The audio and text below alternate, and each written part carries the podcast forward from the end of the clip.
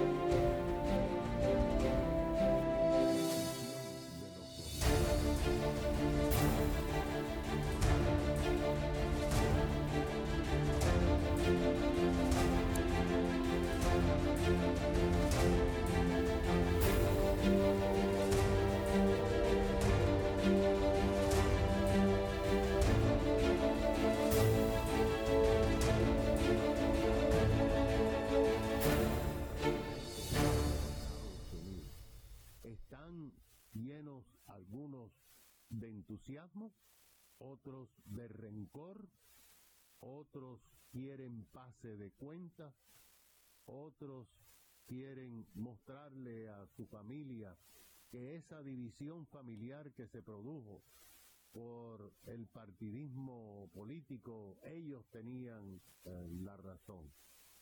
Han pasado muchas cosas, lo entendemos. Ha pasado la pandemia, ha pasado la inflación, que todavía no ha terminado, pero que los políticos quieren que ustedes piensen que ya terminó y que no va a haber eh, recesión. En definitiva, ya estamos entrando en tiempo de elección. Pero quiero recordarles eh, algo a todos ustedes. Los gobiernos locales son las primeras trincheras de defensa de los residentes de los Estados Unidos. Primero que todo, vamos a hablarles de los diferentes gobiernos locales. Si nosotros fuéramos a hacer a través de este podcast un concurso donde ustedes se ganarían probablemente entradas para conciertos o, se ganarían unas tarjetas uh, de regalo. Yo estoy completamente seguro de que nunca los obtendría. Porque si yo le pregunto a ustedes, a usted que me está escuchando o viendo, o a usted que me puedo encontrar en las calles de cualquier ciudad, ¿quién es su representante estatal? ese representante estatal que maneja el distrito donde usted vive, ¿cómo se llama y quién es? Si le pregunto, ¿quién es su comisionada o comisionado del sistema escolar donde usted vive? No importa el lugar donde viva, todos los condados de los Estados Unidos tienen un sistema escolar de electos que son los que deciden lo que su hijo o su hija o sus nietos están estudiando y aprendiendo. Y yo le pregunto a ustedes, quiénes son sus comisionados, específicamente de su distrito, en los gobiernos de los distintos condados. O vamos más allá, si usted vive en una ciudad, ¿quién es el comisionado del distrito? ¿A quién usted se queja? Esto es importante porque hace muchísimos años habían dos personajes en la política de Estados Unidos que fueron históricos, que fueron icónicos y que además tenían la cara de lo que era la verdadera política de los Estados Unidos. Uno era un demócrata y otro era un republicano.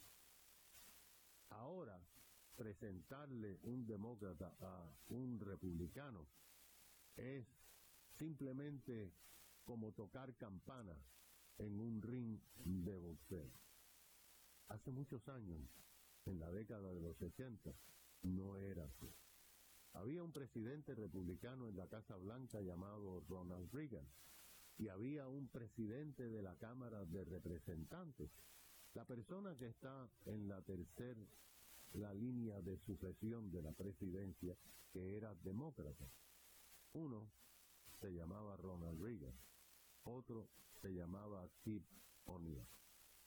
Estos dos personajes, aunque de diferentes partidos, se reunían periódicamente y discutían las cosas eh, de Estado. Y un día, Tip O'Neill dijo una frase que quedó grabada a través de la historia y muchas personas no la entendieron. Él dijo en inglés, All politics are local. Toda la política son locales. Y tenía razón, porque Tip O'Neill no fue electo por toda la nación, fue electo por un distrito congresional en el cual votaron 100.000 o 200.000 personas, pero era el hombre más poderoso del Congreso de los Estados Unidos. Las únicas personas electas a través de toda la nación son el presidente y el vicepresidente. No hay nadie más. Hay 50 gobernadores, hay miles de alcaldes, hay decenas de miles de miembros del buró de escuela, todos son electos. Pero lo más importante es que esos gobiernos locales les dan a ustedes, a nosotros, los servicios básicos a cambio de nuestro dinero. Y si nosotros no sabemos a quién peticionar, como dice la Constitución de Estados Unidos, y su primera enmienda. De todas maneras tenemos que pagar, de todas maneras hay que escribir un cheque, de todas maneras hay que sacar la billetera para pagar el mantenimiento de los gobiernos. Por eso es importante conocer cómo son, cómo funcionan, qué hacen y cómo se puede llevar a los gobiernos locales. Hace bastante tiempo yo estaba haciendo una eh, visita eh, política como político. Yo fui alcalde, mi hija es comisionada del condado, eh, yo fui comisionado de la ciudad de Miami. Y estábamos en una reunión política. Empezaba la pandemia y por lo tanto la reunión no fue adentro de una vivienda ni de un local, fue en la calle, fue en unas esquinas eh, en horas de la tarde noche. Y habían bastantes personas, por supuesto, manteniendo la distancia y todo el mundo con máscara. Era cuando el COVID era algo desconocido y temido. Pero había que hacer elecciones. Y estábamos eh, en elecciones en el caso de, mi hija. Y yo estaba allí. Y una persona eh, del grupo como que tratando de desentonar dijo yo vengo aquí simplemente porque quiero conocer a la candidata, le conozco a usted, pero a mí me importa única y exclusivamente votar por el presidente de los Estados Unidos. A mí me llamó la atención aquello y recordé la cara de esta persona y sus palabras. Corrió el tiempo de la reunión y empezaron a hablar de las necesidades eh, que habían en esa zona, una zona bastante fluyente de aquí, del sur de la Florida, en la ciudad de Miami. Y había una pila grande de basura que no había sido recogida por semana. Y varias de las personas dijeron, ¿a quién nosotros podemos eh, llamar o buscar para que recojan esa basura que no solo está afeando nuestro vecindario, sino que además tiene roedores y nosotros tememos por la salud de todas nuestras uh, familias. Y además eso llama a la delincuencia y vienen y nos tiran más basura sobre basura. Yo levanté la mano y dije, yo quisiera eh, decirle al Señor o sugerirle que mañana por la mañana llame a la Casa Blanca, llame al presidente de los Estados Unidos para que envíe a alguien a recoger esa basura. El hombre, como que al principio se burló, pero después reflexionó.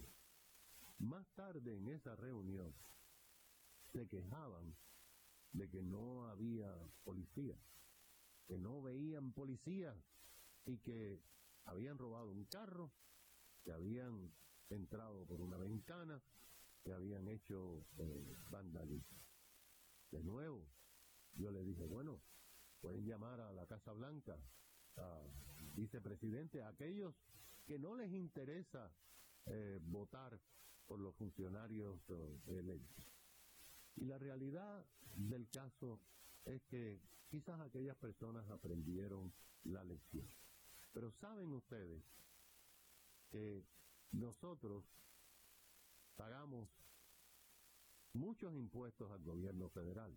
Usualmente lo descuentan del cheque porque las empresas lo hacen y uno no se da cuenta.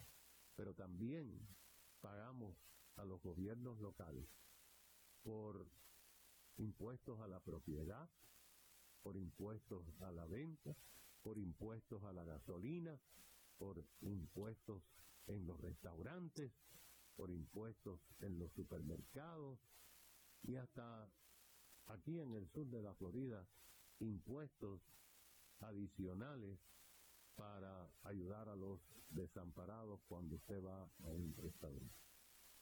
Ese dinero va a los distintos servicios de la ciudad.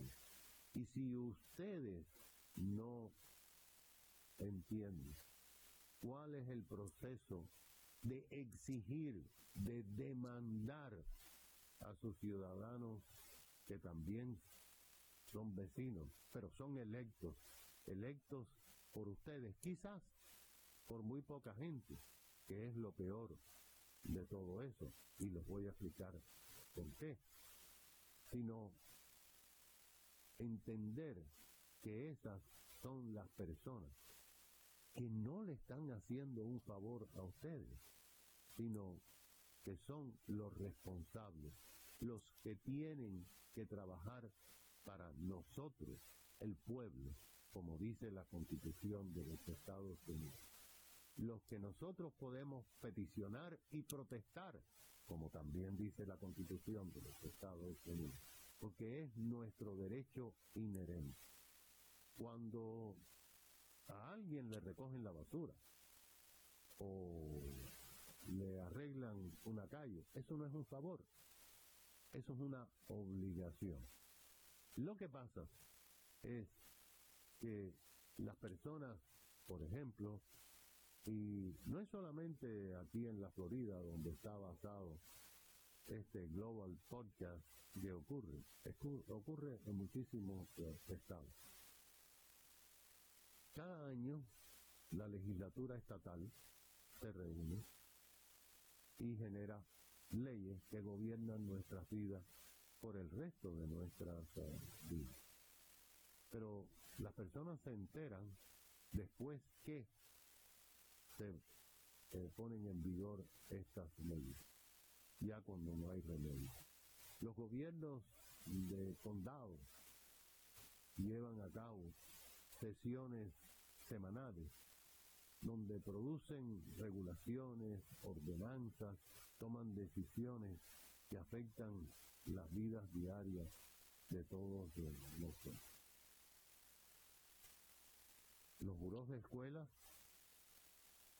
aunque su hijo no vaya al colegio, aunque usted no tenga niños en edad escolar, le cobran a usted, si es propietario, la tercera parte de todos los impuestos a la propiedad para mantener la educación. En definitiva, la educación es probablemente el servicio más importante que se le da a una sociedad o que se está educando el futuro. Y sin educación no hay futuro. Pero muy pocas personas van a las reuniones de los escuela. Los otros días yo conocí a una dama residente en el sur de la Florida, que es una de las directoras nacionales de un grupo que se formó durante la pandemia llamado Moms for Liberty, las mamás por la libertad. Se formó en el estado de la Florida, pero ya tiene 200 mil miembros a través de los Estados Unidos. Y este grupo lo que hace y lo que comenzó haciendo es exigiendo a los miembros electos del buró de escuela que cumplan con su misión. Porque muchos miembros del sistema escolar a través de los Estados Unidos, como se dan cuenta que al pueblo a veces no les interesa, pues toman decisiones sobre la educación de sus hijos sin consultar con los padres. Y ese grupo de Madres por la Libertad lo que demanda es que consulten a los padres. Algunos miembros no han sido, eh, no han tenido la respuesta adecuada para estas personas. Y estas personas que se han dado cuenta de la importancia de los gobiernos eh, locales han decidido iniciar procesos de revocatoria. En la costa oeste de los Estados Unidos, en varias ciudades, ya han habido procesos de revocatoria o eliminación de esas personas que recogen firmas de votantes para sacarlos de sus posiciones.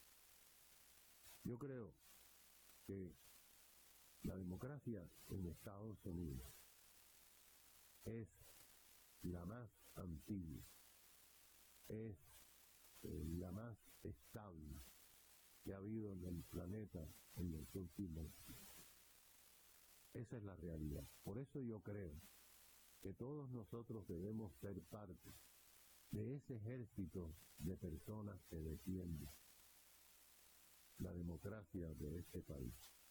Pero tenemos que recordar lo que Tip O'Neill dijo, que toda la política era local. Porque Tip O'Neill decía que para que un presidente fuera electo a través de la nación, tenía que comenzar con el voto de las ciudades, de los estados, y así era elevado a la primera magistratura. Y que si aquellas personas que vivían localmente no votaban por ese candidato, simplemente quedaban derrotados. Lamentablemente, en este país, el voto no es obligatorio, es voluntario. Uno puede votar o no votar o abstenerse o ni siquiera inscribirse como votante. Pero en las elecciones presidenciales hay un 60, un 65% de participación de todos los votantes de República. En las elecciones locales es un 10 o un 15%. Y sin embargo, son aquellas eh, elecciones locales las que dan la posibilidad de que existan alcaldes, comisionados o miembros de la Junta Electoral que deciden si la respuesta de la policía cuando usted llama al 911 demora tres o cuatro minutos o seis minutos. Si el bombero y el rescate cuando usted está en una necesidad de accidente o falla del corazón, se demora seis minutos en llegar a su casa. Si el agua que le llega a sus grifos todos los días es la adecuada y tiene la pureza necesaria. Si la basura que usted desecha diariamente es recogida a tiempo. Todas estas cosas son productos de los gobiernos locales.